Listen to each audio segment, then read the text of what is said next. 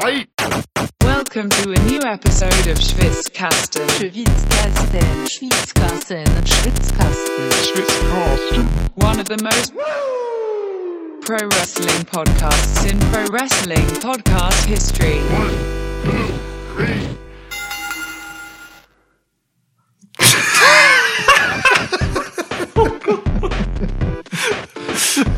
three.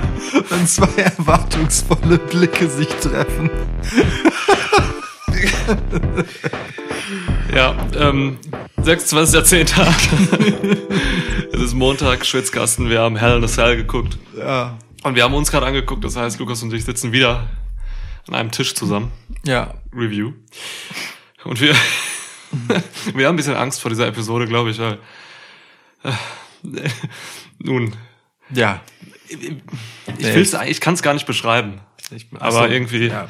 sind wir ein wenig abgedriftet zu, zu Ende. Äh, Ja. Zum Ende dieses Pay-Per-Views. Wir haben äh, wirklich vor fünf Minuten ausgemacht. Ähm, ja, wir kommen da später zu. Ich schicke voraus, dass es könnte etwas schwierig für uns sein, dieses Main Event angemessen zu rekapit rekapitulieren. Wie auch immer man angemessen definieren mag. Ja, das stimmt. Das stimmt. Kommen wir zu was ganz Angemessenen. Ja. Ähm, ich habe Durst, deswegen wir Ja. müssen direkt mit der Getränkeausgabe beginnen. Für dich gibt es heute ein Holzhacker Hefe weißes Dunkel. Der Holzacker. Und ich möchte mich gar nicht darüber äh, echauffieren, dass ich Weiß und Dunkelbier immer wieder eine witzige Kombination finde. Aber guck mal bitte auf das Piktogramm von diesem Holzhacker hier. Das ist einfach Dexter Loomis. Es ist fucking Dexter Loomis mit einer Axt und einem Bier in der Hand. Es ist einfach Dexter Loomis. Hefeweiße, dunkel, altbayerisch. Äh, vielen Dank, Motorman Sven, unser treuer Hörer. Die Kiste ist immer noch nicht leer, die du uns geschickt hast. weil wir halt immer nur ähm, wirklich an die Kiste gehen oder an die Kisten, wenn wir zusammen aufnehmen und So nicht wird. remote. Ja, Okay, alles klar. Hopfen aus der Hallertau, das nehme ich. ja, das ist nichts Besonderes. 86 Prozent des in Deutschland angebauten Hopfens kommt aus der Hallertau. Was haust du dir jetzt, so- was haust du dir jetzt so ein Bierfact raus? Während du auf Klo warst, musste ich irgendwas Sinnvolles tun. Das sind übrigens 34 Prozent des weltweiten Hopfenbestands oder Anbaus. Das ist dein Ernst, was du gerade erzählst? Ja, das stimmt. Du kannst es gerne nachschlagen. Schwitzstats wird das nochmal überprüfen. Hopfen aus der Hallertau ist echt nichts Besonderes und nichts, was ich mir auf die Bierflasche schreiben würde, weil es einfach nur bedeutet, dass Allerweltshopfen.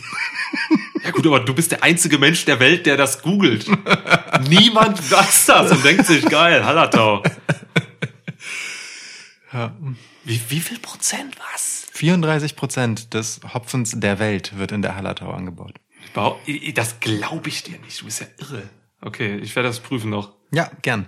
Alter, was trinkst du heute? Ich äh, habe eine Paulaner Spezi. Okay, Ja. tschüss. Cheers.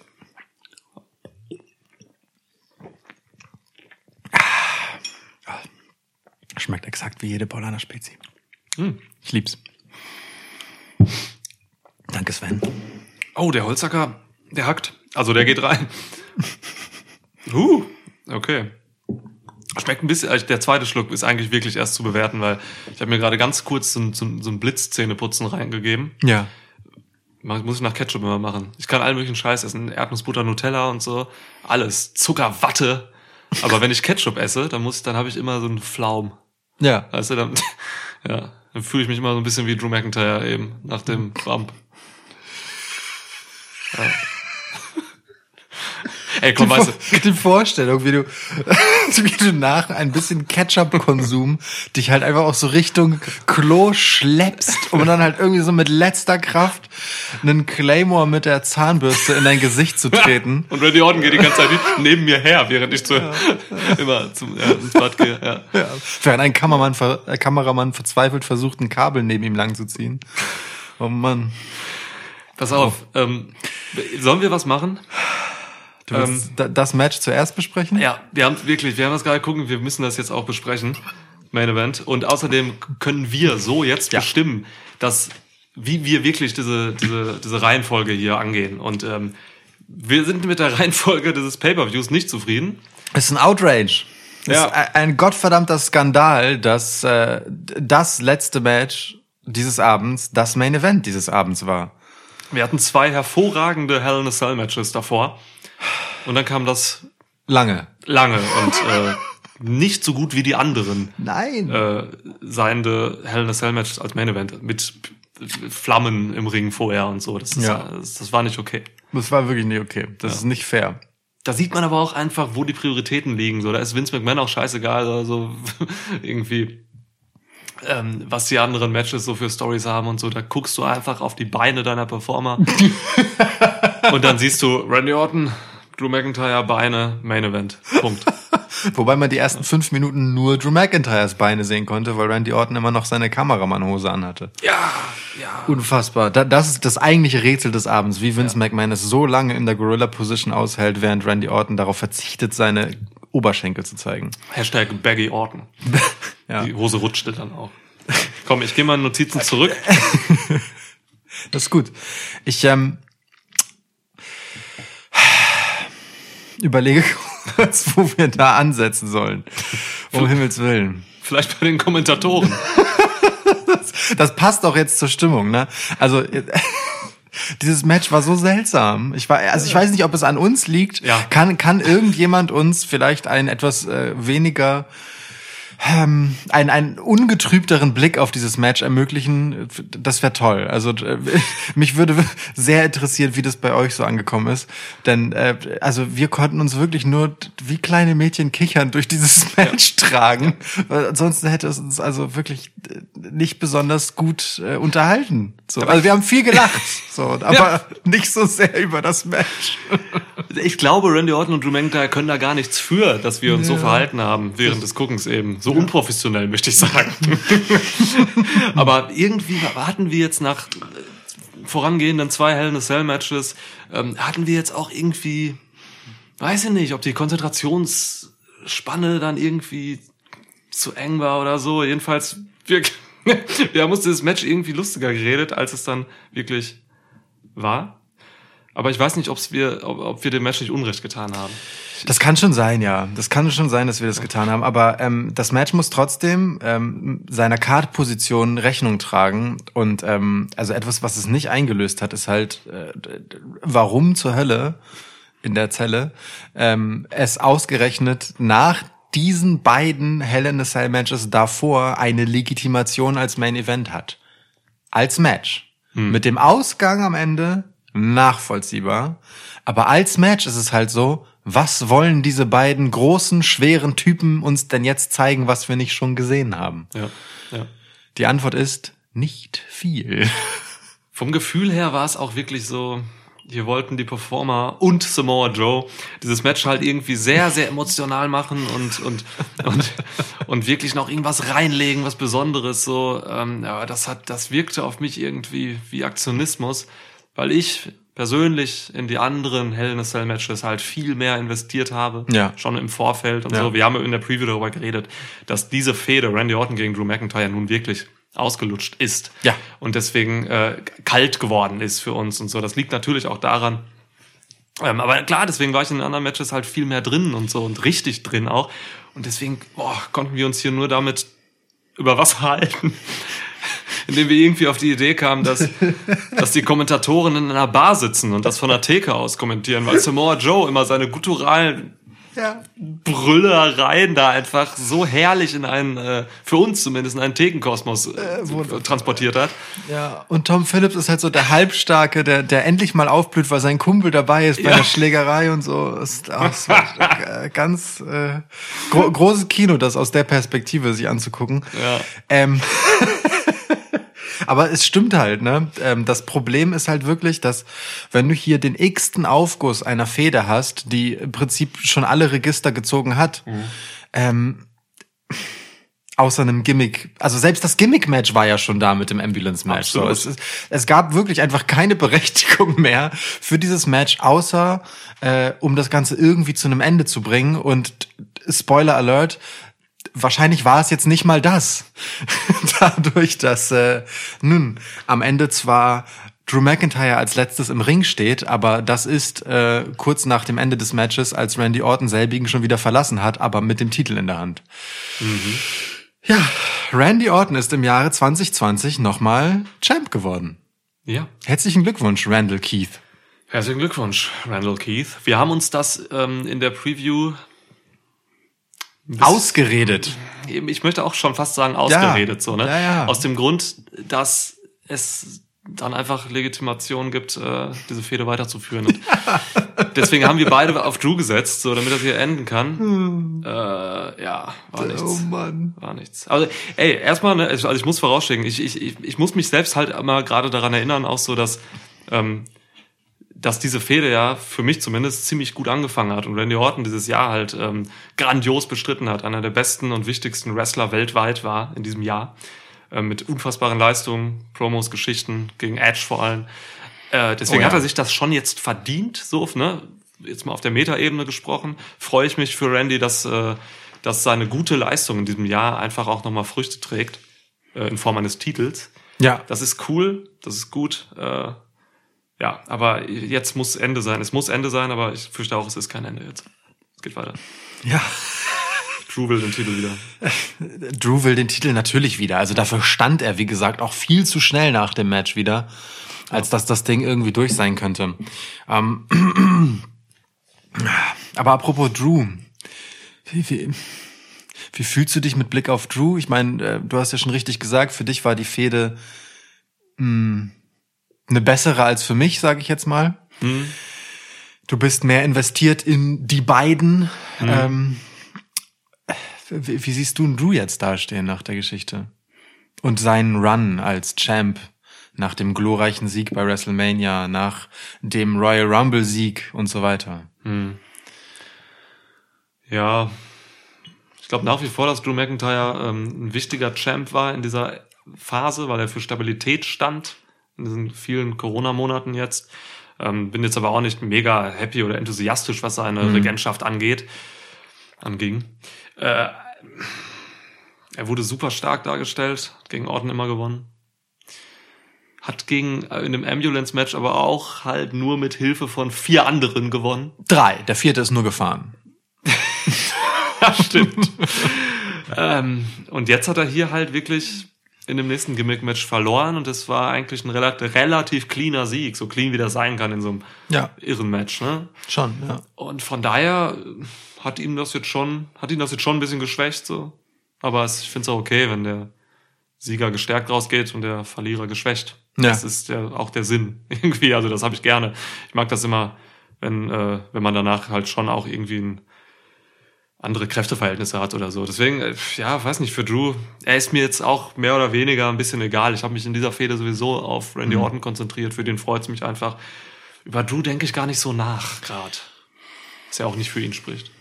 Ja, also, ich habe mich halt so beim Ende des Ganzen, also ich habe mir das auch so mit ausgeredet dadurch, dass ich mir dachte, ähm, wenn Drew jetzt in dieser Fehde den Titel verliert, dann ist zumindest in meiner Erinnerung und selbst wenn das nicht stimmen mag, ist das ja allein schon etwas, wenn mir das ins Gedächtnis geblieben ist, dann ist es kein gutes Zeichen. ähm, denn ich verfolge das Produkt relativ akribisch. Ja. ähm, mir ist halt einfach nicht in Erinnerung geblieben, wo Drew McIntyre mal richtig getestet wurde, außer jetzt von Randy Orton. Also eigentlich hat er jetzt seinen ersten, etwas längerfristig aufgebauten Gegner gehabt. Alles andere waren ja echt so Schnellschüsse. Ich meine, Lashley ist ein starker Typ, aber es war ein ziemlicher Schnellschuss. Lashley war damals noch nicht im Hurt-Business, ne? Ganz anderer Lashley. Definitiv, ne? Der war da gerade noch frisch aus der Lana-Nummer äh, im Prinzip. Also noch nicht mal richtig raus. So, Ja. also, ne? so, Lana ist jetzt bei TikTok. Ja. Uiuiui. Ähm, ja. Die nächste Trennung hinter sich von Nelly. Egal. Ähm, und ich, also, ja, was hat, was hat Drew McIntyre uns eigentlich bewiesen nach seinem Sieg, bei dem er den Titel errungen hat? So, so viel war da irgendwie nicht. Er war sehr, sehr, sehr stark, hatte aber irgendwie nur Kanonenfutter als Gegner und jetzt äh, reibt er sich halt an Randy Orton auf. So, im, in the long run, ne? Also, er hat gegen Randy Orton den wahrscheinlich krassesten Heel bis zu Roman Reigns Rückkehr des Jahres, ähm, mehrfach Siege davon getragen. Das muss man ihm geben, auf jeden Fall. Das ist stark. Aber den längeren Atem hat dann für den Moment erst einmal der Veteran Randy Orton und ja, ähm, hat dann erstmal eine Nasenlänge Vorsprung vor Drew. Das ist irgendwie, also ich weiß nicht, ich habe irgendwie so das Gefühl, das ist ein bisschen unrühmlich für Drew McIntyre und seinen Titelrun. Ich glaube, eine Sache vergisst du, oder eine äh, kurze Fehde, die gegen Seth Rollins. So, Mhm. das war sein erster wirklich krasser Gegner, nachdem er Lashley weggefrühstückt hat und so. Ähm, das war noch eine Fehde, da kann man vielleicht davon sprechen, dass er getestet wurde. Ja, stimmt. Das war eine relativ, ja, war eine cleane Sache so. Das war okay, finde ich. Ähm, aber ja, ach, ich weiß nicht, unrühmlich würde ich nicht sagen. Ich, Ja, okay. Unrühmlich wäre mir zu viel. Da gehe ich, ja, okay. Das war vielleicht So. eine etwas harsche Wortwahl, gebe ich zu. Es ist, ja, ach, weiß nicht, aber ich glaube halt, in dem Sinne ist es vielleicht Richtung unrühmlich gehend, dass man sich jetzt nächstes Jahr vielleicht, weiß nicht, dass ich mich vielleicht nicht so wahnsinnig krass an ihn erinnern werde. Ich werde mich Ja. an andere Champs erinnern. Ja. Ich werde mich definitiv an Roman Reigns erinnern, der jetzt nur noch wenige Wochen hat, bis das Jahr vorbei ist. So. Ähm, Ja. Das stimmt. glaube ich zumindest. Ja, Schwierig. Interessant, aber ähm, also ich, äh, ne, ähm, der Ausgang des Matches lässt ja mehr als offen, dass es hier weitergeht in der Fehde. ja. Und da ist, sind, werden dann ja eh die Karten nochmal neu gemischt. So, ne? Also ich meine, Randy Orton hat zwar für den Moment das Momentum, aber äh, in der Gesamtfehde ist eigentlich Drew McIntyre der dominantere gewesen bisher. Jo. Mal gucken, äh, wo das dann letztendlich hinführt. Ich finde es aber auf jeden Fall cool äh, und interessant, dass man Randy Orton im Jahr 2020 nochmal einen Titel gibt. Der Mann ist in einer glänzenden Form. Hm. Der Mann ist äh, Storyline technisch, erzählerisch immer noch in der Lage, Shows über Wochen zu tragen. Ja. Drew McIntyre hat seit langem keine mehr als durchschnittliche Promo mehr abgegeben und Randy Orton macht die Geschichte komplett im Alleingang Ja. mit seiner großartigen Performance. Ähm, hat gegen Edge unglaublich Gutes gemacht am Mikro. Also Auch das meiste getragen dort. der Mann ist halt einfach immer noch ein absoluter Star, gerade als Heel. Das darf man belohnen, da bin ich ganz bei dir. Und äh, das darf man vielleicht dann auch in the long run damit belohnen, dass Randy Orton noch ein bisschen näher ran an die magische 16 von äh, Ric Flair und John Cena kommt, mit jetzt seinem 14. Titel. Ähm, das ist okay, das ist okay. Ich finde das äh, gut und wirklich erarbeitet und verdient. Ja. Punkto. Ja. Dieses Match wiederum. Oh Gott. Ja. Ja, wir müssen auch kurz über ja, das Match War das sprechen. längste Also, Match des Abends. Auch, auch im Gefühlten. gefühlt war es noch viel länger, als es war. Es war ein Match mit einem sehr seltsamen Beginn. Also, wenn man sich kurz überlegt, dass der spätere Sieger dieses Matches sich dazu herabgelassen hat, sich als Kameramann verkleidet anzuschleichen an seinen Gegner, um ihn vor dem Match anzugreifen. Our Kamera O. Wow. Ja. Wow.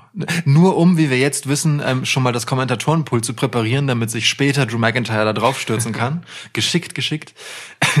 ähm, das ist nur eine von, von so einigen seltsamen äh, Sachen, die in diesem Match passiert ist. Also gerade so die ersten zehn Minuten wirkten, mindestens die ersten zehn Minuten wirkten schon echt mit der Handbremse. So, also ich weiß nicht, also vor allem nach dem, was in den beiden anderen Hell in a Cell Matches zu sehen war, besonders bei Sasha Banks und Bailey, die haben sich jetzt nicht unbedingt äh, besonders harte Dinger gegeben. Im Gegenteil, sie waren sehr, sehr safe. Ja, Härte haben wir davor gesehen. Also das war ein Hell in a Cell Match. Das brauchte man so nicht, weil das halt einfach, ne, die haben einfach nichts Neues dazu beigetragen. Sie haben diese Stipulation nicht genutzt einfach, beziehungsweise die Bedingungen haben sie nicht benutzt. Ähm, Außer halt, dass man hin und wieder mal gegen die Wand, Käfigwand geschmissen wurde, so. Und dann sind sie halt am Ende halt, haben sie noch einen Spot sich überlegt, nämlich, dass sie dort oben, oben auf den Käfig gehen. Ich glaube, wir haben das fünf Minuten vorher schon her antizipiert. Irgendwann hast du halt mal die Löcher entdeckt. Ja. So, ne? Wir dachten irgendwann, als Randy rausging, dachte ich halt so, ach guck mal, Randy geht bestimmt gleich nach oben. Und dann sagst du, ja, die Löcher sind ja auch schon da. Und dann haben wir wirklich diesen Käfig mal untersucht und alter Vater, das ist, ey, also ich fühle mich wirklich verarscht von dieser Produktion. Das ist unfassbar. Jetzt nicht nur diese Löcher mit dem, äh, nicht die Kletterlöcher, sondern nachher, und das ist, das ist dir dann auch aufgefallen, diese Trittbretter, die man da hat. Du hast noch, also ihr müsst euch vorstellen, Randy und äh, Randy klettert da runter. Samoa Joe fragt erstmal, wo will er hin? So, ja, wo wohl? Nach unten. Und ähm, Drew McIntyre, dann sagst du noch so, ja, und Drew kommt jetzt auch nach, weil da sind ja auch für ihn noch Löcher nebenan. Und dann gehen sie da beide runter und dann sagst du, ach guck mal, da haben sie ja auch Trittbretter, da werden sie gleich draufstehen nebeneinander. Dann treten die auf diese Trittbretter. Da stand wirklich, da waren vier metallende Trittstufen in diesem Ja. Käfig. Ja. Da standen sie drauf. Das, äh, ich mich würde nicht wundern, wenn es für jeden auch noch in der passenden Schuhgröße genau die richtigen war. Wirklich. Es, Ja, das, ja. Also es war so perfekt präpariert.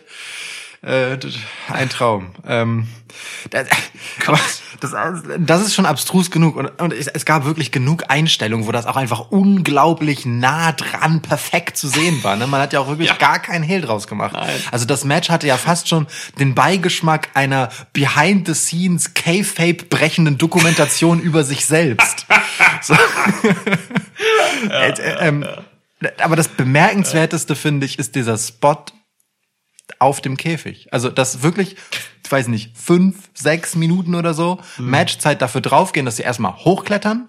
Es gibt obendrauf ein Ausweichen nach einem Steelpipe-Schlag, Ja. einen Move, ich glaube sogar vielleicht noch ein paar Punches, ich, weiß, bin mir nicht sicher. Vielleicht zwei. Und dann geht's auch schon wieder runter. Und es ist so, wofür wart ihr denn da oben?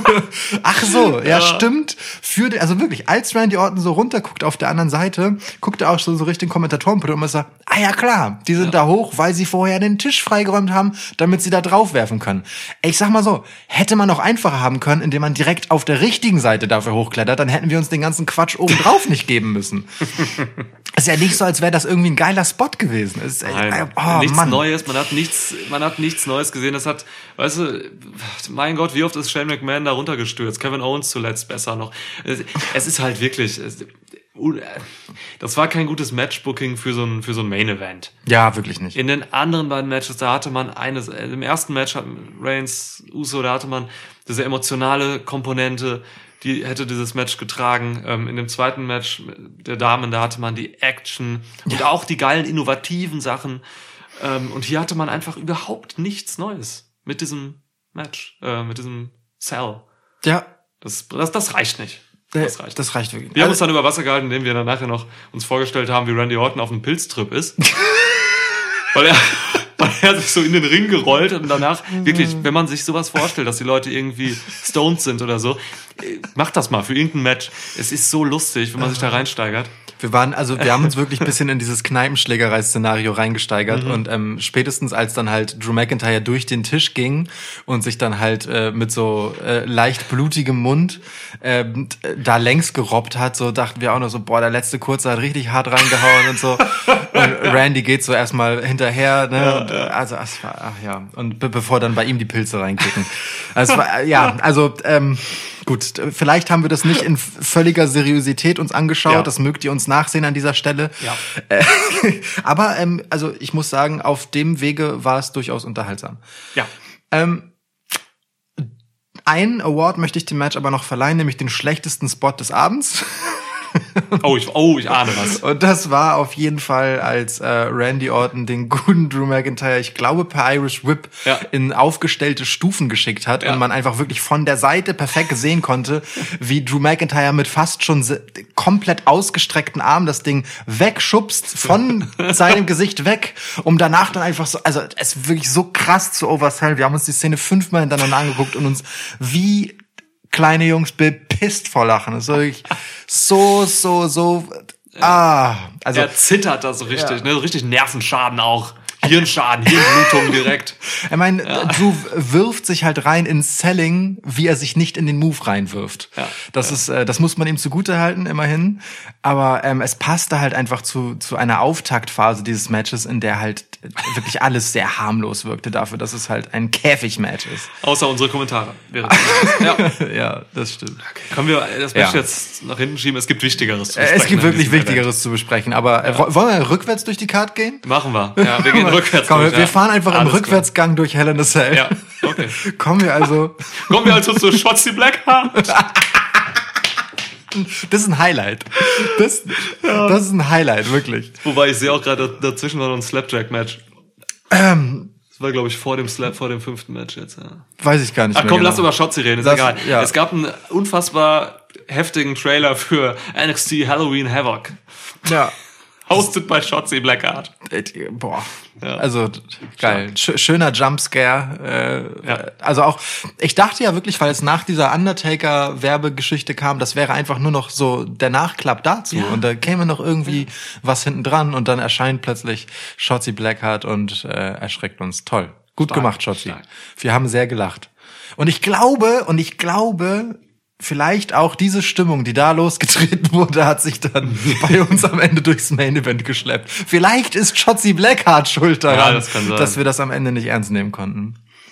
Und Ah. auch die Hurt Business Sache jetzt vor dem nächsten Match, äh, die Backstage Geschichte mit, mit Hurt Business, das war ja auch schon sehr, sehr lustig. Oh ja. Ähm, von daher, das hat, äh, also da ist schon Muster zu erkennen. Ich glaube, ich, wir können uns da mehr und mehr aus der Verantwortung ziehen. Ja, ne? Ja. Ja, also ähm, äh, Highlight dieser Promo auf jeden Fall Shelton Benjamin, als er sagen, ähm, als sie sich fragen, wer vom Hurt, äh, wer von von Retribution gegen Hurt Business antreten soll und sagt, how about the one in the lame mask und dann dieser geile Move einfach von Cedric Alexander und MVP perfekt getimed.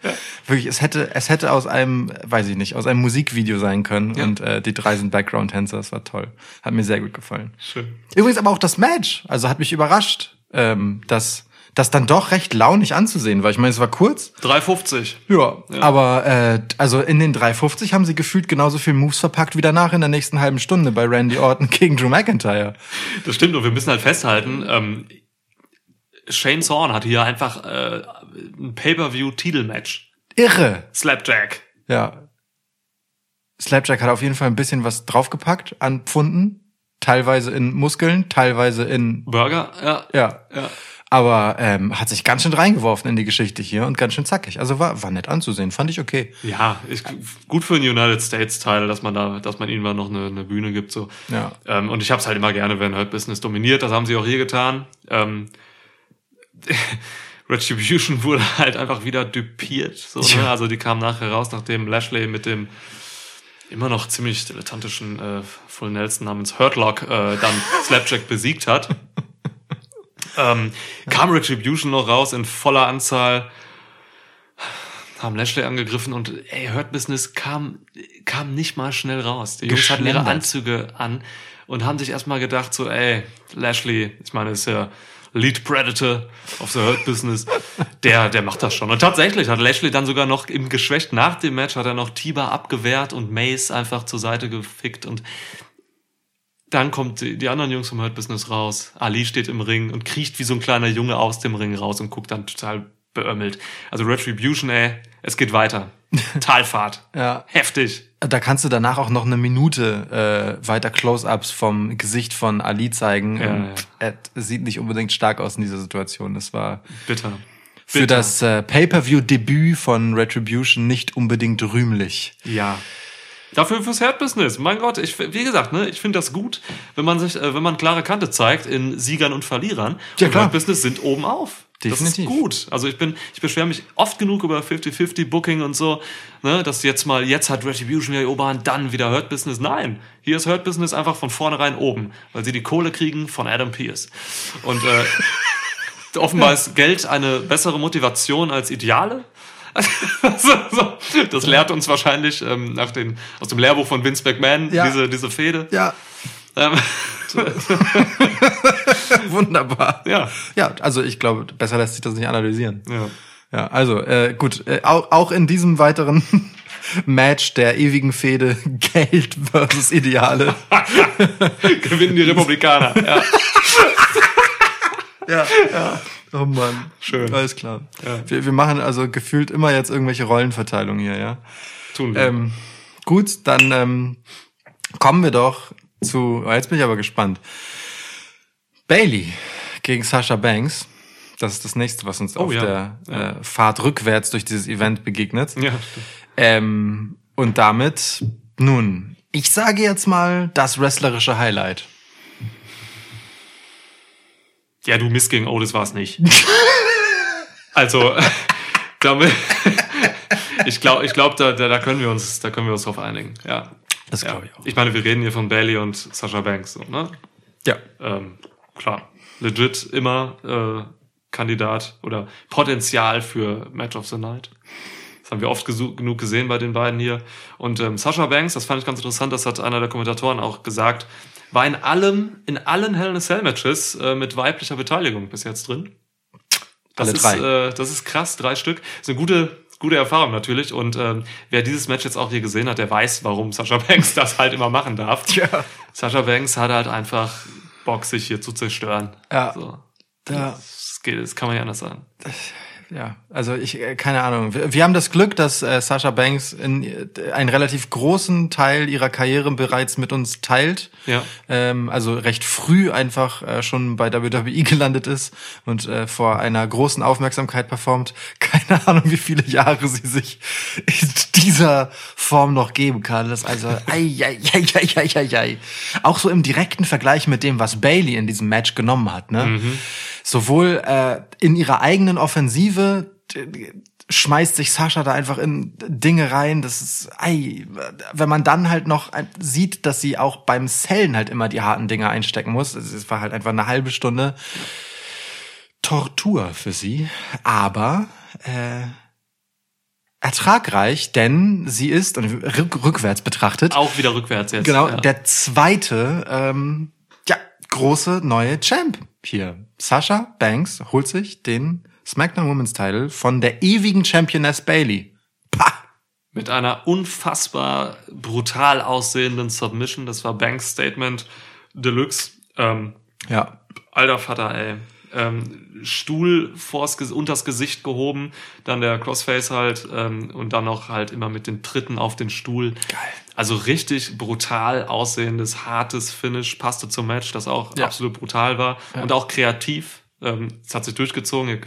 Man hat hier neue Sachen gesehen. Und das ist immer alles, was ich erwarte von solchen Gimmick-Matches. Ich will neue, innovative Sachen. Nicht wie beim Main Event. Ich will, ich will einfach sehen, wie Bailey versucht, zwei Candlesticks mit, mit Tape zusammenzubinden, um es einfach nicht hinzukriegen, den Ref noch um Hilfe zu bitten, der ablehnt und den Spot dann bitte einfach vergessen und ignorieren. Ah, Das war, das war der, der größte Moment vielleicht, äh, den wir nicht gesehen haben in diesem Match. Ja. Wie halt dann Bailey vor diesen Trümmern ihrer eigenen handwerklichen Unbegabung steht und dann einfach sagt, fuck this shit. Und das wieder abreißt. So. Ich meine, sie ist ja selbst beim Versuch, da drauf zu treten, um es dann wirklich äh, einfach äh, gut sein zu lassen. Ist Ja. ja noch gestolpert über ihre eigene Konstruktion. Also es war äh, unfreiwillig äh, unterhaltsam an dieser Stelle. Corey Graves sagte auch, whatever Bailey built is a mess. Und damit war es auch das, ja, es, wirklich, sie haben es echt ignoriert, diesen Spot. Es klappte nicht, es war nicht gut. Nee, aber äh, ich find's auch, ich find's okay, das dann halt einfach sein zu lassen, anstatt einen Spot äh, scheiße zu machen. So. Ja. Ich bin mir nicht sicher bei der anderen Candlestick-Geschichte, ob das so geplant war. Ähm, da hat die gute Sasha Banks ähm, zwischen Käfig, äh, Zaun-Dings, Ja. ne, da im Gitter und halt den Griffen in den Stufen äh, Candlesticks platziert. Einer ist runtergefallen und sie wurde dann ähm, äh, nun mit dem Körper voran da durchgeschickt, ähm, um dann danach den eigentlichen Spot nochmal zu fressen, nämlich mit zwei Candlesticks. Äh, ich, ich weiß gar nicht, ob der erste davon improvisiert war oder ob es so gedacht war. Egal wie, es war gut. Es war gut, weil es hatte halt genau das, was das Hell in a Cell Match von Randy Orton und Drew McIntyre vermissen ließ. Man war halt überrascht in dem Moment, was da passiert. So, und nicht so, sie bereiten fünf Minuten vorher vor, was man halt die ganze Zeit kommen sieht, sondern es passierte halt einfach immer wieder etwas, wo man sich dachte, oh, cool, gute Idee. Ja. Und aua. Ja, die, das in Kombination, genau. Wirklich. Ähm, also dieser, dieser Spotter war halt echt auch wirklich saugefährlich. Wir hatten echt Ja. ein bisschen Sorge, weil man weiß halt nie, wie solche Candlesticks splittern. Und dann hast du auf einmal so einen Splitter im Auge oder im Hals und verblutest da. So, ähm, Und- gut, das wäre jetzt der Worst Case. Aber das ist schon, ist schon riskant. Also auch eine gewisse Gefahr war da drin, die sie vermittelt haben. So, die habe ich bei Orton gegen McIntyre nie gesehen. Ich hatte Ja. nie Angst um einen von den beiden. Ja. Und in solchen heftigen, angekündigten als Höllenmatch und so äh, Matches, da will man dann halt auch wirklich einfach ein bisschen Gefahr drin haben. Ja. Auch bei Reigns gegen Uso, ne, da hatte ich, das sah brutal aus. So, die haben sich halt wirklich Ja. vernichtet. Man sah wirklich, boah. Naja. Ähm, Ja, dramaturgisch äh, sicherlich eher abnehmend, äh, die drei Helen Sandwiches. Aber darum, darum behandeln wir sie ja auch rückwärts. Wir sind ja nicht Genau. dumm. nee. Guter Zufall einfach. Ja. Ähm, ja, äh, also äh, äh, für mich, ehrlich gesagt, fühlte das Match sich die ganze Zeit nach einem Bailey-Sieg-Match an. Einfach weil es ähm, so viel für den Aufbau von Sasha Banks getan hat, was äh, in den letzten Matches, die sie halt so seit Wochen und Monaten hatte, eher nicht der Fall war. Ähm, und es wäre einfach ein schönes Match gewesen, um zu scheitern, um dann beim nächsten Mal richtig stark in Match zu gehen. Aber man hat sich hier für den vielleicht sogar schnelleren Weg entschieden und äh, Sasha Banks direkt siegreich hervorgehen lassen. Ich sage vielleicht schnelleren Weg, weil auch hier bedeutet es halt einfach nur, die Fehde geht noch weiter. Ja. Und äh, wenn äh, du recht behältst, dann, dann geht's halt ein bisschen Ping-Pong hin und her mit dem Titel in guter alter Sasha Banks-Manier. Gehe ich von aus. Gehe ich wirklich von aus. Ist okay. Also äh, diese Fehde ge gerne, die, die, die muss eigentlich weitergehen, weil hier noch viel Potenzial drin ist. Anders als bei Orton gegen McIntyre. Was willst du denn machen? Willst du zwei Hell in the Cells übereinander stapeln und dann noch einen, äh, weiß nicht, einen Feuerwehrwagen oben draufstellen, so, als Gimmick-Match? Das ist halt, ja. Das eine muss enden, das eine kann ruhig weitergehen und wird es jetzt auch. So. Ja. Und wir haben ja gesehen, ne, also auch wrestlerisch äh, können, müssen, können und müssen die ja wirklich hier noch was auspacken, einfach so. Also das Potenzial ist, weiß nicht, unerschöpflich, glaube ich, zwischen diesen beiden. Ähm, spricht ein bisschen dagegen, dass man jetzt halt eben schon zu Beginn dieses Gimmick-Match hatte. Das ist ja eigentlich was, was Fäden beendet oder aufs nächste Level oder Matches aufs nächste Level stellt. So. Ich weiß nicht, ich habe jetzt keine Lust auf weitere Gimmick-Matches. Eigentlich will ich auch noch ein. Ich hätte eigentlich gerne gehabt, dass das mit einem cleanen, vernünftigen Match hier anfängt. Ja. So bei einem Pay-Per-View, nicht diese drei Minuten Disqualification bei SmackDown, das war Quatsch. Ja, so ganz klassisch, ne? Ja.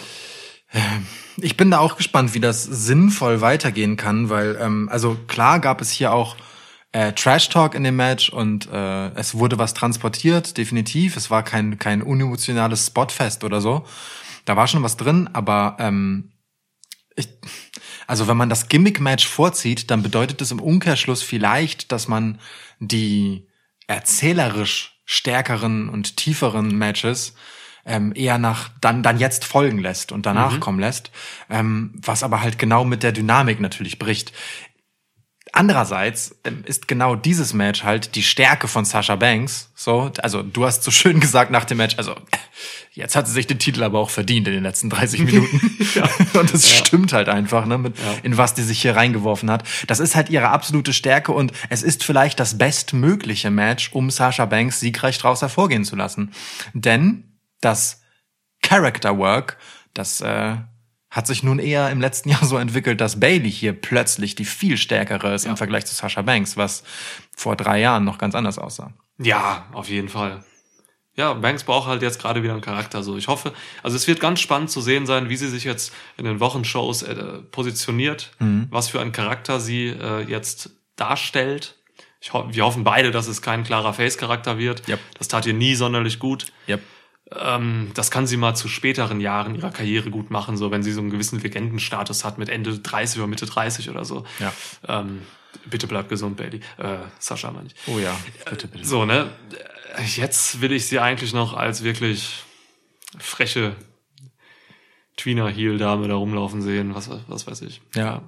Da gibt's halt Indizien in die und die Richtung, ne? Also äh, am Anfang, das eingespielte Publikum hat äh, bei Sasha gejubelt und Mhm. bei Bailey geboot. Ähm, trotzdem verhält sich Sasha überhaupt nicht wie ein Face. So, äh, auch das, auch jegliches Lächeln ist sehr dezent eingesetzt. Ja. Ähm, und auch die Härte, mit der sie das Match letztendlich gewonnen hat, spricht jetzt noch nicht unbedingt dafür, dass man hier irgendwie allzu schnell in Richtung klares Babyface turnt. Das halte ich auch für eine gute Idee. So, äh, Ja. aus all den Gründen, die du gesagt hast. Ich habe in der Preview schon gesagt, ne? Also mir, mir reicht es nicht, ähm, dass Banks jetzt Face ist, nur weil sie gegen einen Heel Ja. agiert. So, ne? Sasha Banks war monatelang ein absolutes Arschloch. Ja. Das kann man nicht einfach durch so einen Turn jetzt. Das geht nicht. Ähm, es spricht aber ein bisschen dafür, dass sie als Face etabliert wird, ähm, wenn man die Farbwahl der Outfits betrachtet. Mir ist bei diesem Event aufgefallen, dass wirklich, dass an drei, in drei Matches, glaube ich, da kam der Heel halt wirklich mit schwarzen Klamotten, und zwar rein schwarzen Klamotten raus. Der Face mit weißen Klamotten. Hier war es überdeutlich. Ja. Ziemlich geile Outfits, muss ich sagen. Beide. Ja. Fand ich stark. Ja. Ähm, Sasha Banks überzeugt sowieso wie keine andere mit Outfits. Oh ja. Das ist echt krass. Ähm, ja, Bianca Belair ist auch mal cool dabei, so muss ich sagen. Aber das ist schon, ist schon eine coole Nummer mit, mit Banks. Auch dieses weiße, fast schon engelshafte, Ja. dafür ein bisschen zu frivol. Genau das Richtige Ja. für den amerikanischen Durchschnittsfan. Ähm, Spricht halt ein bisschen für Face, so, ne, in der Optik, in der Darstellung. Ähm, hin und Ja. wieder hat Sascha Banks auch mal so ein bisschen erschrocken geguckt oder so ein bisschen, na, tut mir eigentlich leid, was ich dir gerade antue. Aber dann gab es auch wieder diese Momente, wo sie halt wirklich dachte, okay, ach scheiße, ich bring dich jetzt um. Genau. So. Und, und dieses, ich meine, du hast gerade das äh, oft nie wirklich zur Anwendung kommende Konzept des Tweeners ins Spiel gebracht. Vielleicht ähm, geht Sasha Banks möglicherweise in diese Richtung. Ähm, sie darf auf jeden Fall nicht zu anbiedernd Face sein. Das steht ihr halt überhaupt nicht. Sie braucht halt dieses von oben herab. So, das ist halt schon einfach der Boss-Charakter so und den verkörperst du halt einfach nicht, indem du das nette Mädchen von nebenan bist. Ja. So.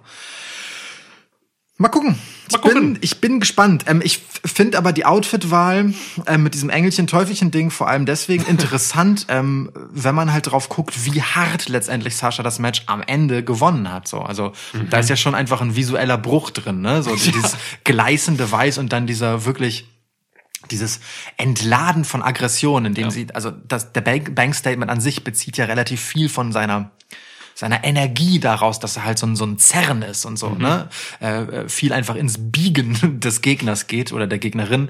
Äh, und dann mit dem Stuhl oben drauf und diesem vehementen Treten auf die Stuhlbeine, Ja. das hatte schon was sehr aggressiv animalisches, das komplett damit gebrochen hat, wie Sasha Banks eigentlich aussieht. Insofern, ähm, ja, interessante Entscheidungen, die hier getroffen wurden. So, also man darf, wir sagen das wirklich oft, ne? Aber man darf halt echt gespannt sein und ey, nach einem geilen Match und ich frage mich, was als nächstes passiert, ähm, kann ich doch eigentlich nur zufrieden sein. Ja, dann kommen wir mal zum nächsten Match. Eiskalt verwandelt, Eiskalt. meine Güte. Ja. Ah, Ja. ja. haben wir dann mir nichts, dir nichts ähm, im letzten Smackdown per Gerichtsprozess beschlossen, noch ein Match zwischen Otis, dem amtierenden Money in the Bank Koffer oder Lunchbox-Träger, Ja. gegen The Miz auf Äh. die Card bekommen. Bei Law und Otis wurde es von JBL entschieden. Ja. Ja. Gegen ein geringes Entgelt. Fandest du äh, Law und Otis gut oder schlecht? Das ist keine Frage, die ich mit einer Antwort zu belohnen gedenke. Ich kriege keine Antwort von dir. Beantworte deine Frage doch selber. Würdest du deine. Moment. Du willst mir keine Antwort darauf geben. Würdest du vielleicht Was zum gerade was unter dem Tisch wegholen? Ich habe noch. Würdest du vielleicht noch mal überlegen, ob du mir nicht doch antworten willst, wenn, wenn ich dir dieses Beweisstück noch gebe? Das ist der mieseste Spot in der Geschichte des Podcasts. Vielleicht, ja, Lukas öffnet einen Koffer, ein Beweisstück. Also wenn das, wenn das so aussieht, ähm, das war super, toll. Be also Match des, ah, oh, das krieg ich nicht. Gutes Match, toll. Ja. Irgendwo, ich, irgendwo sind 70 Cent drin. ich weiß nicht was. Ich, Ist da wirklich 70 Cent ja, sind 70 Cent drin. Da hinten links, oben links. Oh ja, Tatsache. Ja. Okay. Ah, ja. Ja, ich habe hier einen Geldkoffer bekommen. Also, bestes Segment äh, aller Zeiten bei SmackDown. ja. Finde ich gut, dass du das Event, äh, dass du dieses Law and Otis dann doch gut fandest. Äh. Was für eine kleine Geldbörse du hast. Krass. Danke. Aber Ja. du stehst, ja, okay. Ja. Du stehst nicht auf äh, Kleingeld, ne? Auf Klimpergeld. Ich hasse Kleingeld. Ja, Ich liebe Kleingeld, deswegen gebe ich es dir. und cool. Ähm, Wo waren wir? Genau, Bei Law and Otis. Ja, du findest Law and Otis super. Ja, und, mega. Äh, bestes Konzept 2020. absolut. Und Ja. wir hatten jetzt dieses Match. Ich habe da jetzt nicht so viel Notizen zu. Sieben Ja. Minuten. Ja, ist okay, dass es das Match gab, denn Ja. es erlöst uns davon, dass Otis, der wirklich unruhmreichste Money in the Bank Kofferträger in der Geschichte von Koffern Ja, ist. ja. Äh, und The Miz hat das Ding jetzt mit. So, The Miz ist, es sieht jetzt im Moment auch nicht aus wie eine unfassbare Bedrohung für äh, egal welchen Champ. Also ich meine, selbst äh, US oder Intercontinental Champ müssen sich im Moment vor The Miz nicht fürchten. Aber du sagtest es nach dem Match, als wir geguckt haben, völlig richtig. The Miz ist eine Fehde davon, äh, eine Promo davon entfernt, äh, wie eine absolute Gefahr und wie ein Star auszusehen. Und das ist richtig. Allein das, was er schon Backstage hier bei Hell in a Cell gemacht hat in der Promo, war schon viel mehr als alles, was Otis je gemacht hat mit dem Koffer. So, das war einfach eine, eine Backstage-Promo ins Gesicht. So, und da war einfach schon viel mehr drin, als Otis jemals hätte transportieren können. So, deswegen Miss braucht eine gute Promo. Jetzt äh, bei der TV-Show. Bei welchem scheiß Brand ist Miss? Raw? Ich habe keine Ahnung. Doch, die wurden beide zu Raw gedraftet, ne? Glaub schon. Ja. Also er hat, er hat noch Ja. gesagt, dass, dass sich äh, beide Champs, äh, also beide Top-Titelträger vor ihm in Acht nehmen sollen. Ja, geil. Nochmal einfach, nochmal, noch ein weiterer Tritt ins Gesicht des äh, Brand Splits. Ja. Dass äh, Miss einfach jetzt beide. Wie, wie, okay, Moment. Wie sieht das Gesicht des Brand-Splits aus? Ich hole mir was zu trinken. Kannst du mir einen Lübzer mitbringen? Ja. Das Gesicht des Brand Splits. Stelle ich mir einfach komplett vor wie das Gesicht von Dusty Rhodes. Ja. Also dieses A-Dub Two-Face-Ding. Und ja, das sind, Dusty Rhodes ist der Brand Split. Dass man, dass man den Brand Split äh, so quasi jetzt äh, mit Füßen tritt, ist auch nochmal einfach ein Affront gegenüber AEW. Ja. Cool, danke. Ist schon ist kalt genug draußen mittlerweile, oder? Dass ja. man Getränke einfach draußen am Balkon stehen lassen kann. Was hat der Brand-Split mit AEW zu tun? Du hast mich nach dem Gesicht gefragt und ich glaube, das Gesicht des Brand Splits sieht so aus wie das äh, Split Face von Dusty Rhodes bei AEW. Okay, das Und ist ist eigentlich nur Ah. jetzt ein, äh, eine Attacke gegen AEW. Okay. Ja. Ja, finde ich eine gute These. Gefällt mir. Darauf können wir anstoßen. Ah, nee, Ja, du brauchst noch einen Moment. den- Ja, ja. Alles Pure. Error Krug füllen. Nachvollziehbar. Law and Otis, Mann. Aber jetzt mal wirklich, also ich will noch ein, bevor wir jetzt über den Turn von Tucker reden, ich will noch einmal kurz sagen, ich, ich fand es tatsächlich, ich fand es einfach irgendwie schön, ähm, Ron Simmons in seiner Rolle zu sehen. Ron Simmons ist so ein Typ, der ist jetzt halt, der hat auch ein bisschen, ein bisschen Bauch jetzt und so und ist halt irgendwie schon ein bisschen älter. Aber der hat immer noch diese Ausstrahlung, die sagt, okay, ey, ich, wenn jetzt da irgendeiner von den Beteiligten äh, Ärger macht in diesem Gerichtssaal, dann haut Ron Simmons den weg. Das, und das ist eine Leistung. Ja, es war. Ja, wenn ich 60 bin oder wie alt Ron Simmons ist und ähm, einen kleinen Bauch habe und so, dann möchte ich auch genau diese Ausstrahlung haben, die Ron Simmons hat. Okay. Ja. Darauf trinken wir. Tschüss, ja. Damn! Ist das eine leckere Spezie? okay, den habe ich nicht kommen sehen. Den habe ich nicht kommen sehen. Waren keine Stufen. Gern geschehen. Waren keine Stufen im gedacht, an denen du hängst. keine Trittbretter. Ja. Gusseiserne Trittbretter. Ich guck mal, was wie alt Ron Simmons ist, weil Toller, toller Titel übrigens ähm, für deine Memoiren. Gusseiserne Trittbretter. krass. Ja, gusseiserne Trittbretter. Ja. Kann, ja. Überlasse ich dir hiermit. Schön. 62 ist Ron Simmons, habe ich noch gar nicht so Gar schlecht. nicht schlecht, ja. Gu- Oder auch gut gehalten, der Mann. Ja, voll. Ja. Ähm, ich möchte nicht länger über Law and Otis sprechen, Okay. ähm, denn meine Probleme mit Law and Otis ähm, lassen sich ganz gut äh, darin subsumieren, dass Asuka als amtierende Championess und eine der dominantesten Damen äh, bei WWE in diesem Segment einfach als Gag zwischendurch verschleudert wird. Das sagt wirklich, also, Danke, dass du das ansprichst. Hula Hula hat sie gesagt, ne? ey Mann. Hola, hola, hola. Ja. Es ist wirklich unfassbar, was das mit dem, äh, was, was das mit dem Standing des Raw Women's Titles für mich macht. So. Oh Gott. Ja. Ich habe wirklich, also ich, ich war nicht nur hat mich dieses Segment halt nicht besonders amüsiert und ich fand es B-Movie-hafter und weniger unterhaltsam dabei als alles, was die Fashion Police jemals gemacht hat, denn darüber konnte ich wenigstens irgendwie noch lachen. Aber dann das, also äh, ohne Scheiß, Mann. Asuka. Für, für nichts, die hat nichts damit zu tun. Die ist einfach nur da. Du hättest jede nehmen können. Zum Beispiel Nia Jax wäre mega gewesen. Die hat auch einen Titel. Und es ist viel, viel cooler, die für irgendwas zu verheizen, wo sie dumm aussieht, denn das macht sie von selber. Ey, wirklich, das ist, das, es ist, ich, ah. sowas hasse ich auch wirklich unfassbar. So, Ich weiß. das sind Champs, Mann. Das sind Champs, die müssen das absolut Besondere sein. Ja. Kannst du so nicht behandeln. Aber also die einzige Erklärung, die ich dafür habe, ist, Asuka ist einfach immer irgendwo, überall. Die ist ja wirklich mega präsent, einfach die ganze Zeit, egal wo. Hauptsache Ja, Asuka. In jedem scheiß Six-Women-Tag-Match und was weiß ich. Nun gut. Wirklich, wirklich mies. So machst du keine Champs zu was Besonderem. Ah, Ja, naja. Nun gut. Ähm, Tucker turned. nun hat man. Ach so, da bist du schon. Okay. Ja. Äh, ja. Tucky. Schluss mit Tucky. Ja. Tucker. Jetzt. Hey, ich bin Tucker. Mr. Tucker ist er jetzt. Ja? Ja, Senor Tucker. Senor Tucker. Senor Tuquero. Senor Toquero. Tucker wird jetzt als Luchador antreten. Ja. Senor Tuquero. Seh. Kommt wahrscheinlich als Onkel von äh, Dominic Mysterio jetzt raus. Er ist einfach ähm, äh, drittes Mitglied von Lucha House Party, äh, ersetzt Kalisto. Senor Tuquero.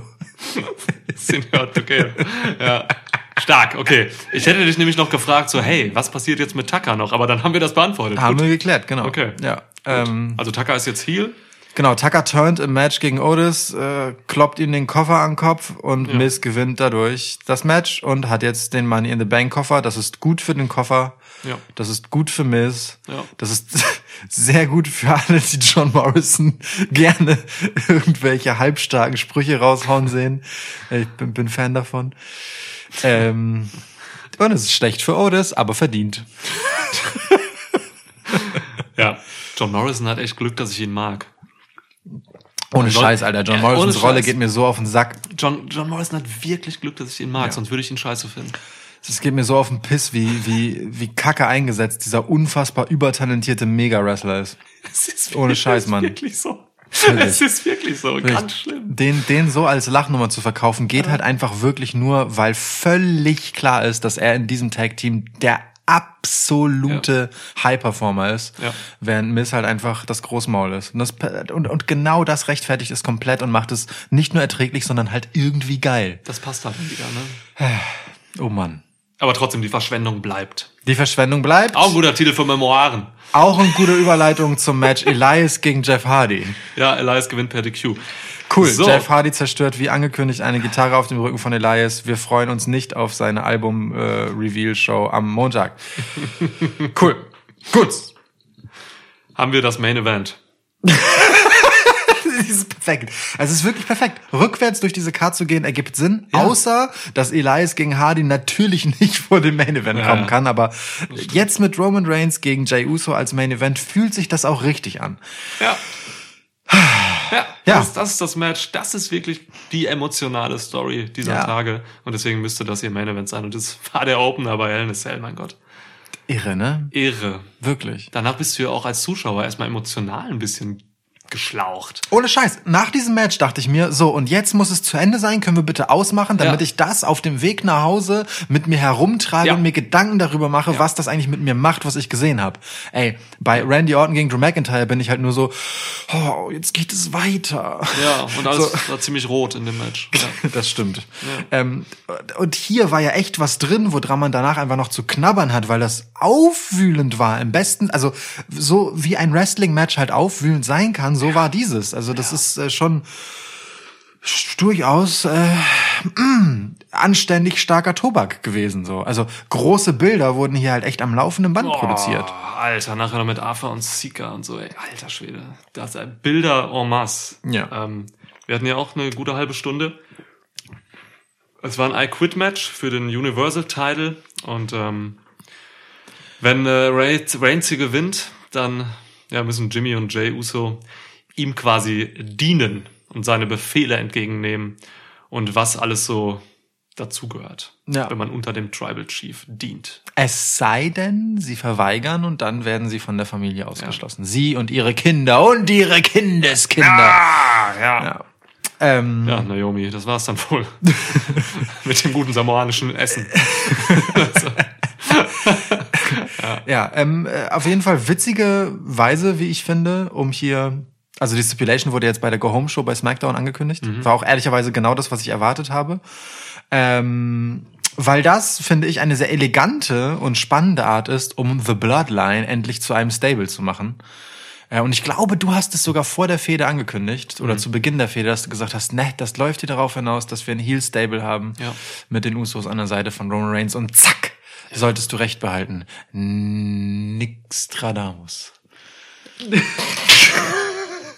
Den hatten wir aber schon mal im Schwitzkasten. Ja, ich, ja, ich glaube, ich glaub, ja, da war aber Nick Lastradamus und ich habe kurz, kurz, kurz mir überlegt, eine Silbe wegzulassen. Ja, ja, ja, nehme ich beides. Ja. Ähm, ja, ist halt noch nicht fe fest so, ne? Also man, die, die Entscheidung steht ja jetzt quasi noch aus. Ja. Ähm, ob die Usos dienen oder ähm, mit Naomi und Co. im Schlepptau abhauen. Ja, zu AW, mega wahrscheinlich. Young Bucks gegen Usos gegen äh, FTR, Triple Threat Tag Team Match, beste der Welt. Ähm, deswegen, wir werden jetzt sehen bei SmackDown, wie sie sich entscheiden. Aber ja, es ist eine Guru. Es, also die Wahrscheinlichkeit ist da und auch recht groß, finde ich, dass die Usos sich hier wirklich jetzt zum Wohle der Familie Ja. dazu entscheiden, dem Tribal Chief äh, zu dienen und ihn anzuerkennen. Und dann haben wir hier im Prinzip ein Heel Stable, wo halt Reigns wirklich ganz unangenehm einfach die Fäden zieht. Ja. The Bloodline. Und, und ganz ehrlich, also äh, wenn ich jetzt so ein paar Wochen, Monate vorspule und äh, die Usos da quasi sich in diese Rolle reingelebt haben und und äh, wieder zum Heel-Status zurückkehren, ich, äh, ich freue mich da richtig drauf. Das wird, das wird einfach ein Ja. ein Feuerwerk der Attitüde. Ich Ja. hab da richtig Bock drauf. Ja. Ich habe das nach dem nach unserem äh, Draft Special gesagt, so ne, SmackDown ähm, ist für mich einfach mit Abstand vom Roster her auch schon die die die A-Show. Das Ja. sind so viele wunderbare Wrestler. Wir haben solche Leute wie Daniel Bryan und Kevin Owens gar nicht gesehen und Rollins, ne? Die sind alle bei SmackDown. Die haben wir jetzt bei dem Pay-per-View gar nicht gesehen. Die sind alle auch noch da. Und jetzt hat man diese drei äh, Samoaner hier, die wirklich unfassbar gut sind, wie wir gesehen haben. Ey, macht hier weiterhin so tolles Storytelling und ähm, wirklich SmackDown geht durch die Decke. Ja. Und dann lass mir irgendwann Brock Lesnar zurückkommen, ey. Ich, äh, ich, Sehe ich ich, wirklich. ich, äh, ich liebe tatsächlich an dieser Fehde, dass das, was Roman erzählt, was er hiermit tut, auch tatsächlich das ist, was passiert.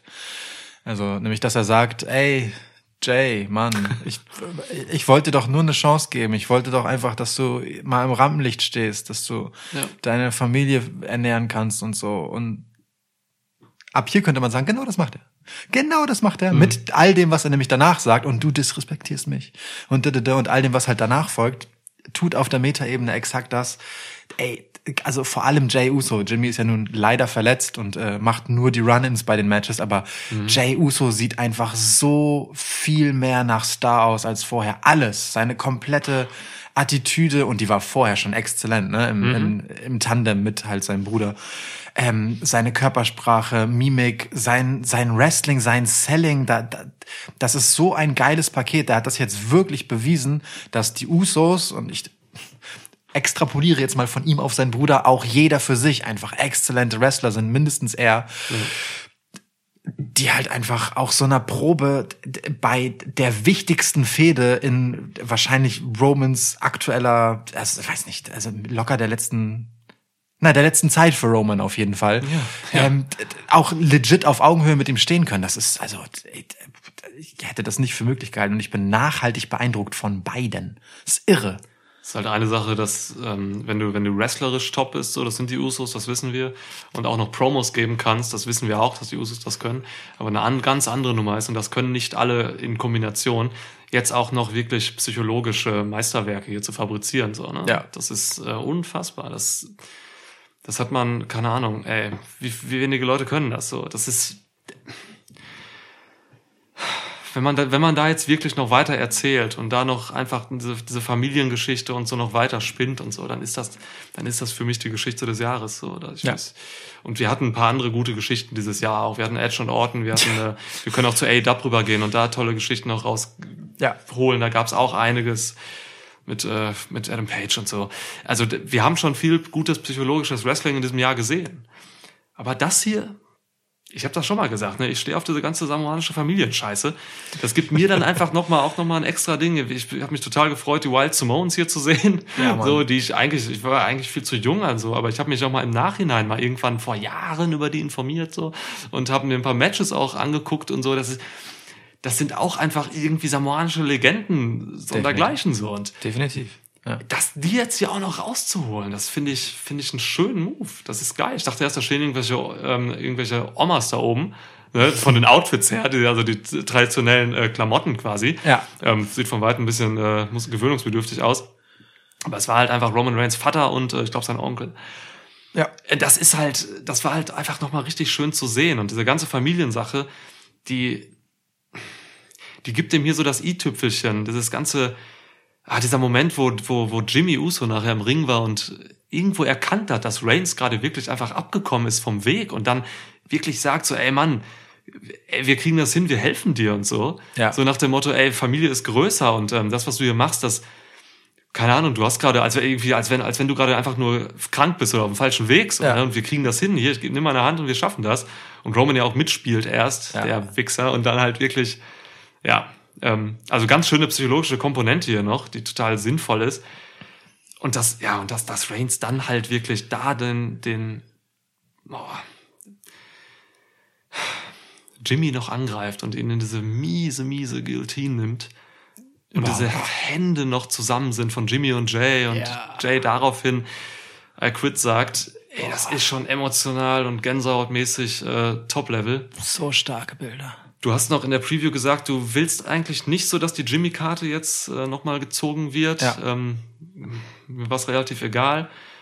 Wie sie sie jetzt gezogen haben, ähm, lässt für mich keine Zweifel offen, dass es eigentlich eine geile Sache ist. Weil wenn du es so umsetzt, dann kannst du meinetwegen jede Karte spielen.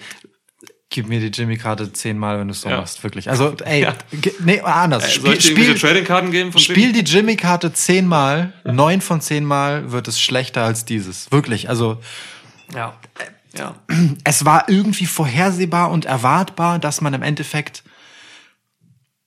das so aus, also äh, dass Jay letztendlich sein Bruder zum Verhängnis wird, aber dass diesmal das Kräfteverhältnis eben andersrum ist, dass dass nicht Jimmy für seinen Bruder aufgibt, sondern Jay für seinen Bruder aufgibt, um ihn zu retten, ist halt genau die richtige Erzählung. Und ich finde, ähm, ich finde tatsächlich diese Reaktion von Roman, ne, dass, dass er weint Ja. als, als Jimmy ihm diesen Vortrag hält, ähm, die kann man von zwei Seiten betrachten. Die eine ist halt, er spielt mit, aber die andere ist halt auch, ähm, und so habe ich es in dem Moment gelesen, um ehrlich zu sein, ähm, der realisiert halt gerade wirklich nochmal, also cool, der weiß, was gleich passieren wird und was er tun muss. Und ähm, repräsentiert in dieser Stelle, finde ich, ganz stark diese, diese Bürde des Tribal Chief, dass er Dinge tun muss, die richtig sind für die Gesamtheit, für alle, auch wenn sie persönlich ihm wehtun in dem Moment und ihm, also, und er sie eigentlich nicht tun will, weißt du, wo so Familie im Sinne von zwischenmenschliche Beziehung von Einzelnen zurücktreten muss hinter Verantwortung für die gesamte Familie. So, das Ja. ist die Rolle, die er einnehmen muss in dem Moment. Und das finde ich dann super stark, das so auszuspielen, dass eben eine sehr enge Familienbande, nämlich eben zwei Brüder, rauskommen und das repräsentieren, während der eine dann alleine sozusagen gegenüber seinen Cousins, was eine etwas distanziertere Beziehung ist, auch wenn sie wie Brüder aufgewachsen sind, dann halt einfach in seiner Rolle sagen muss, ich muss jetzt halt für die gesamte Familie hier sein und nicht nur für euch. Und wenn ich dir halt eine langen muss, dafür, dass so wir als Familie am Ende gestärkt rausgehen, dann ist das halt einfach so. Scheiß drauf. So, und das finde ich halt super, super krass inszeniert ähm, in diesem Moment. So, und das, das zeigt sich dann, also, finde ich, so ein bisschen auch in diesem Moment, wenn er dann halt hochgeht zu Arthur und Sika, ähm, also seinem Vater und dessen Bruder, äh, und die ihn quasi in den Kreis ne, der, der Tribal Chiefs aufnehmen mit dieser, Ja. dieser äh, traditionellen Kette, der Namen ich leider nicht kenne. Ähm, d- d- was ja auch so quasi eine Art ist zu honorieren, du hast das halt richtig gemacht im Endeffekt. So, ne? Die, die, die Oberen sagen jetzt so, das, das, Ja. das war richtig so. Und die Usos sind dann ja auch im Ring zurückgeblieben, gucken da hinterher, sind emotional mitgenommen und sehen aber halt auch dieses Zeichen der Anerkennung ähm, von, von den Älteren und, und wissen halt so, okay, fuck, pff, offensichtlich war das sogar korrekt, so wie der uns mitgespielt hat. Krass. Das, das, also, pff, das so zu drehen, weißt du, von über Arschloch Roman hin zu, okay, irgendwie scheint da doch was richtig zu sein in seinem Vorhaben, finde ich schon mega spannend. Diese ganze Ambivalenz, die da drin hängt, hat mich schon echt krass gekriegt. Kriege ich Gänsehaut, wenn ich nur drüber rede, ehrlich gesagt. Ja, interessant, äh, das so zu sehen, weil äh, man kann es definitiv so lesen, dass Reigns halt wirklich einfach authentisch geweint hat. Weil ihm da Dinge bewusst wurden und seine Pflichten bewusst wurden und diese Bürde einfach dann ein dafür sorgte, dass er wirklich weint. So, ne? Spricht ein bisschen dagegen, dass er dann nachher so sehr dämonisch gelacht hat. Aber äh, So, weißt du? Ja, voll, voll. Nach dem Sieg. Äh, Und ich liebe genau das daran, dass ich das nicht klar erkenne, weißt du? Und im Zweifelsfall, also im Zweifelsfall bin ich auch bereit zu akzeptieren, auf der einen Seite, also äh, auch Roman sieht das von beiden Seiten. Klar findet er das geil, der Chief zu sein. So. Aber im nächsten Moment ist er sich der Konsequenzen dessen bewusst und findet es auch schwierig, der Chief zu sein. Und genau das ist doch Roman Reigns Karriere so. Er ist dieser Auserwählte die ganze Zeit gewesen und hat dafür so viel Scheiße gefressen. So, musste so viel Sachen machen, die vielleicht er auch im Endeffekt nicht geil fand, weiß ich nicht. Fehde so. mit Baron Corbin. Ne? So, ähm, aber klar, in den Momenten, wo die Leute dir zujubeln und wo du halt weißt, du hast die Company hinter dir und bist halt der Auserwählte, bist halt der Lockerroom-Leader, klar fühlst du dich auch geil dabei. Also ich, ähm, ich finde, man, alle Perspektiven sind hier irgendwie richtig auf eine Art und alles steckt halt auch so drin und hat seine Momente. Und genau das macht es halt spannend, dass ich da drin nicht nur eine Perspektive erkenne ähm, und es total eindimensional ist, sondern genau diese Multidimensionalität der Charaktere macht es für mich so spannend und so mitreißend. Ja, und das haben wir hier. Ja, ja, das stimmt. Ach, geil. Und auch, dass man jetzt nicht hundertprozentig weiß, wie es weitergeht. Das spricht ja auch dafür, dass Ja. es einfach, dass da einfach so viel drin steckt. Interessant auch wirklich, dass er jetzt, also ich wusste überhaupt nicht, wie Arthur und Sika da oben reagieren. Ich dachte auch, vielleicht sie, sie, sie, ich weiß nicht, gucken ihn irgendwie äh, traurig an oder sonst Ja. was oder wenden sich ab von ihm und gehen zu den Usos oder sonst was. Aber nein, die haben wirklich aufgenommen so. Und das Ja. ist, das zeigt halt, dass, ich weiß nicht, waren die Wild Simones, war das ein Heel-Tag-Team? Waren die als Heels unterwegs? Das, da bin ich, mir Wahrscheinlich, jetzt ich weiß nicht es so sicher. Ich weiß es auch nicht. Keine Ahnung. Aber es ist halt, War auch zu jung dafür. es ist halt wirklich eigentlich, ja, es ist geil, dass er jetzt angenommen wurde von den Oberen und eigentlich kann ich mir vorstellen, dass die Usos das jetzt nehmen und dann halt wirklich so gepeinigt, wie gepeinigte Hunde halt echt folgen, so. Ja. Das, das will ich eigentlich sehen, weil das ist interessanter, als jetzt irgendwie, keine Ahnung, ein Videopackage zu sehen, wie die Usos und Naomi umziehen. und von der samoanischen Insel nach, äh, keine Ahnung, in die Bronx müssen. ja. Einfach zu NXT gehen. äh, ähm, Ich, ähm, Geil. ja, aber ich, ich denke auch so in die Richtung wird es halt gehen. Äh, ge gepeinigte Hunde trifft es halt schon ganz gut, wegen auch der Big Dog Analogie. Genau, das ist sehr clever von dir gemacht. Mega, ja. Ähm, äh, ähm, und man hat ja auch gerade bei beim letzten Smackdown wieder die ähm, nun die es ist schon auch geil, der Chief zu sein, Karte bei Roman krass gespielt, ne? Wie, wie er halt an diesem, wirklich at the head of the table sitzt, Ja. mit diesem Essen dort und das so missgünstig wegschiebt und so und wie dann halt auch einfach Paul Heyman ein ums andere Mal einfach wie der schlimmste speichelleckende Lakai rüberkommt Ah. und so. Das ist schon, äh, schon geil unangenehm inszeniert. Ähm, das äh, ist halt dieser typische unnahbare Patriarch. Das, das, also das kriegen sie schon echt gut hin. Das kriegen sie schon echt gut hin. Manchmal ein bisschen über die Stränge geschlagen. Also mir war diese Szene zu viel, aber ähm, ich, ich sehe den Weg, den sie gehen wollen und ich finde ihn total folgerichtig. Und, und Paul Heyman ist weiterhin einfach so eine ganz tolle kleine Nuance, die dem einfach noch auch so ein, so ein i-Tüpfelchen aufsetzt. Wie er einfach dann, als die drei Samoaner oben auf der Bühne standen, wie er einfach den Titel noch total furchtsam irgendwie an den Tribal Chief weitergibt und sich dann ganz schnell zurückzieht und von der weißt du, von hinten guckt. Das ist Paul Heyman, der Sprachrohr, Mann. der immer vorne steht eigentlich Ja. so, ne? Nein, der zieht sich hier zurück, weil er wirklich einfach auch diesen Respekt hat vor Stark. diesem Tribal Chief. Ja, es ist stark. Wie er sich auch zwischendurch im, im Match noch einfach einen Einlauf von Roman Reigns anhören muss, weil er dazwischen geredet hat, während er mit seinem Cousin redet und ihm gefälligst dazu Ja. ähm, bringen will, I quit zu sagen und ihn anzuerkennen. So, shut your mouth, it's Ja. about my family. Geil. Also richtig gut, wie er auch ihn, weißt du, den großen Paul Heyman auf die Plätze verweist einfach. Halt Ja. die Fresse jetzt. Das ist super. Also großartig, viele tolle Nuancen, die hier zwischendurch drin waren. Auch so, auch bei Jay, dieses Spiel mit den Emotionen, dass der letztendlich mit diesem Lederriemen Roman wirkt. So, bei Ja. WWE. ist nicht PG-Buch. Deswegen wurde ähm, Daniel Bryan suspendiert für ein paar Tage, als er mit Nexus damals Ja. reinkam und äh, Justin Roberts gewürgt hat. Ja. Die Älteren werden sich erinnern. Ja. Okay, in dem Fall war es ein Official, nochmal ein bisschen andere Nummer.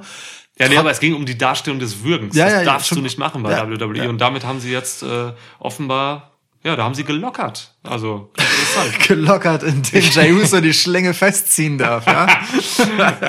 Ich bin mir nicht ganz sicher, ob das so gewollt und erlaubt war, weil Jey Uso halt schon relativ ungestüm und das war im Prinzip der ganzen Operation relativ zuträglich, weil es dadurch Ja. echt sehr wild einfach aussah. Ähm, diese Schlinge da halt um Roman wickelt und ähm, ich weiß gar nicht, ob das unbedingt unter seinem, seiner Hand hin, hin, äh, hindurch rutschen sollte Mhm. zum Hals hin, aber sie haben letztendlich einen Würgen draus gemacht, ne? Äh, Ja. Das ist äh, äh, ja auf jeden Fall bemerkenswert. Voll, total. Hätte ich nicht mit gerechnet. Ja, es war schon, es war schon wirklich brutal, einfach so. Das war wieder, und das hatte ich auch nicht erwartet, es war wieder kein wrestlerisches Highlight hier so, ne? Ja. Ähm, deswegen, wir, man sieht es ja auch daran, wir reden gar nicht über die Moves oder das, das Match an sich, sondern es gab ja natürlich ein paar Spears, es gab ein paar Splashes, so. Das ist klar, alles ein Superman Punch und so. Aber darum ging es halt einfach gar nicht. Hier ging es um viel mehr. Das war einfach ähm, WWE Storytelling, ähm, ja, wie es nicht besser geht. So, Ja. Ne? Das Ja. ist, ähm, das kann WWE ja nach wie vor einfach. Wenn sie sich anstrengen, dann können sie einfach die besten Geschichten erzählen. Und da geht's dann nicht um gutes Wrestling unbedingt so. War alles okay, was sie hier gemacht haben. Total, ne? ja, ja. Aber äh, darum ging's nicht. In diesen 30 Minuten ging's halt weiterhin einfach um die, um die psychologische Narrative so.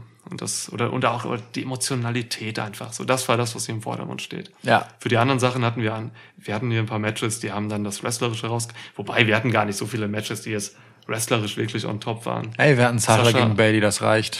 Banks gegen Bailey war halt wirklich noch das, ja, aber das, ja, im klassischen Wrestling-Sinne jetzt auch nicht. Naja. Wir hatten eigentlich gar kein so richtig klassisches Wrestling-Match. Nee, also äh, Lashley gegen Slapjack war noch ganz schön anzusehendes Squash-Match, so, Ja, aber das waren- war auch eher ein bisschen, ja, weiß ich nicht, ähm, Power-Move-Spot-Fest, nenn ich's mal. Ja, ja. Mir fehlt hier so ein Das stimmt. Timothy Thatcher gegen ähm, Cedric Alexander. Mein, Das fehlte mir hier. ja, meinetwegen. Hatte, hattest du das nicht in der Kickoff-Show mit R-Truth gegen Drew Gulak? Weiß nicht, habe ich nicht geguckt. Dieser Moment, in dem man sich fragt, ob man die Kickoff-Show noch gucken muss, das Ja. Match sieht und sagt, nein. Nein. ja. Ja. Okay, cooles Main Event.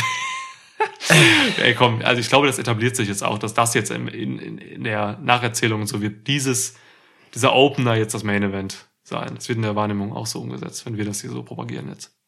Ja, da bin ich äh, absolut für. Finde ich gut. Können wir, können wir gerne machen. Wird so postuliert. Ja. Uff. Wir, also Wir, wir, haben, wir haben ja nicht mal erzählt, dass zwischendurch halt einfach Roman Reigns den Ref aus dem Ring wirft. Das möchte ich, möchte ich doch kurz nochmal hervorheben. weil, er, Ja. weil er ihm zu frech wird bei seiner Einmischung. Also da Absolut wird ja einfach, der will ja einfach das Match beenden, weil er sieht, dass Jey Uso nicht mehr antworten kann. Ja. Der soll gefälligst I quit sagen. Was ist denn los hier? Schmeißt Roman ihn erstmal raus. ja. Kommen so halt Ersatzref, Adam Pierce, Jamie Noble, noch irgendein anderer Offizieller rein und versuchen Roman abzuhalten. Ähm, also da, da war noch richtig Tumult, bevor dann äh, Jimmy Uso mit reinkam ähm, und das Ganze zur Auflösung brachte. Also d- Ja. hier sind erzählerisch schon durchaus einige Register gezogen worden und äh, aber nichts davon wirkte irgendwie peinlich und überhöht, sondern äh, es hat wirklich dazu beigetragen, dass sich das einfach noch mehr zuspitzt und emotional auflädt. So, also ich war richtig gepackt und gefesselt davon, muss ich sagen. Ja, die Elemente passen alle zusammen. Auch diese Exekutionssegmente mit diesem äh, Drive-by-Massaker, was Roman da äh, Ja. veranstaltet hat, ne? mit dem Steel Steps da noch auf der Ring Apron äh, gegen den Kopf, der an dem Ringpost Ja. liegt und so. Das sind schon, das sind schon krasse Szenen einfach gewesen. Ähm, ja, Nochmal, ne? ich verstehe nicht, wie man sowas als Opener bringen kann. Ey, Mann. Ich verstehe es nicht. Nur wegen den Beinen von Randy und Drew. Das kann nicht der Grund sein. Naja, also ich meine, guck mal, du willst am Ende also die Sensationsnachricht des neuen Champs am Ende stehen haben. Okay, legitimer Grund, meinetwegen, wenn du unbedingt willst. Sasha und Bailey nimmst du halt nicht, weil die dir nicht wichtig genug sind im Vergleich zu Drew McIntyre und Randy Orton. Randy Orton ist der größere Draw und dann ist Roman Reigns gegen Jey Uso halt plötzlich dein erstes Match des Abends. Das ist so abstrus, wenn man sich das also Ja. vor Augen führt, so ne? Ja. Ich, es ist halt die Nein, es ist noch nicht die größte Fehde des Jahres, aber dann halt doch irgendwie, weil Roman Reigns mit dem Ding einfach zu dem Star wird, der er immer sein sollte. Ja. Nicht gegen irgendwie Brock Lesnar und nicht gegen Goldberg und nicht gegen, äh, weiß ich nicht was für einen großen Namen, sondern einfach gegen seinen Cousin, Gegen weil die Ja. Familie an dieser Stelle die größere Geschichte ist als irgendein random Guy mit was für einem Status. Ich liebe das komplett. Das ist stark. Warum steht Ja. das hier am Anfang? Fuck that shit. So. Das war der Schwitzkasten. wir sehen uns, wir hören uns. Ja.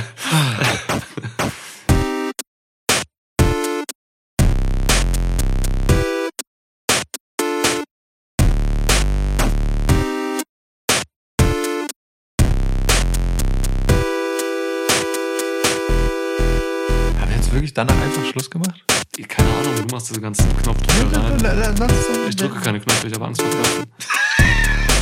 Okay, ich mach jetzt auf. Ja. Okay. ja, ich kann ja nicht, du, ich habe ja Angst Ja, vor Knöpfen. willst du hier drauf? Nein, ich drück da nicht Du drauf. musst deine Angst Wir müssen jetzt keine. Therapie machen. Nein. Ich mach aus jetzt. Ciao. Ciao.